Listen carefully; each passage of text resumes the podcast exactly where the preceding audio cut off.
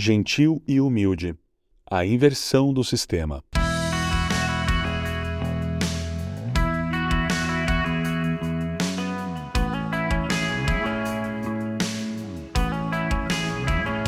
Considere Jesus.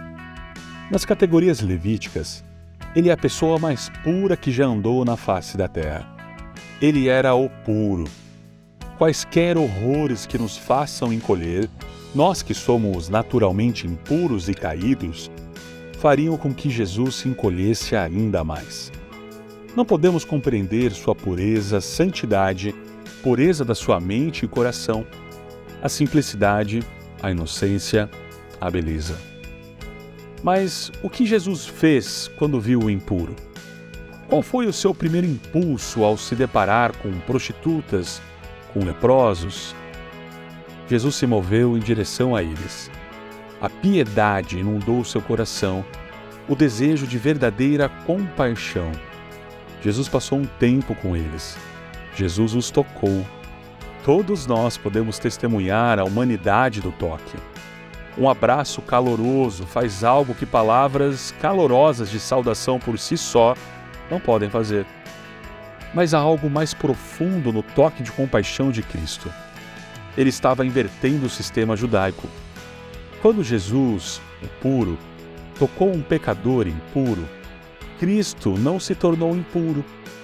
O pecador tornou-se puro. O ministério terreno de Jesus Cristo foi o de devolver a humanidade aos pecadores indignos. Jesus andou pela terra reumanizando os desumanizados e purificando os impuros. Sabe por quê?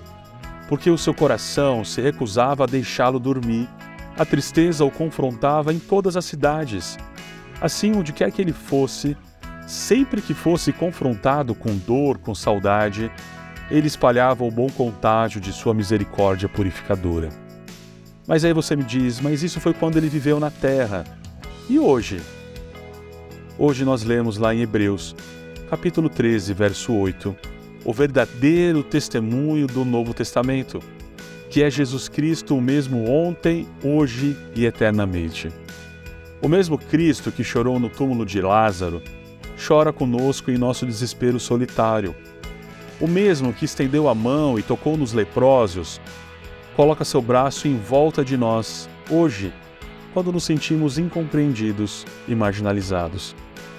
O Jesus que estendeu a mão e limpou os pecadores desordenados, alcança nossas almas e responde ao nosso pedido de misericórdia desanimado, mas com a poderosa e invencível purificação de alguém que não suporta agir de outra forma. Em outras palavras, o coração de Cristo não está longe, apesar de sua presença agora no céu, pois ele faz tudo isso por seu próprio Espírito. Por meio do Espírito Santo, o próprio Cristo não apenas nos toca, mas vive em nós.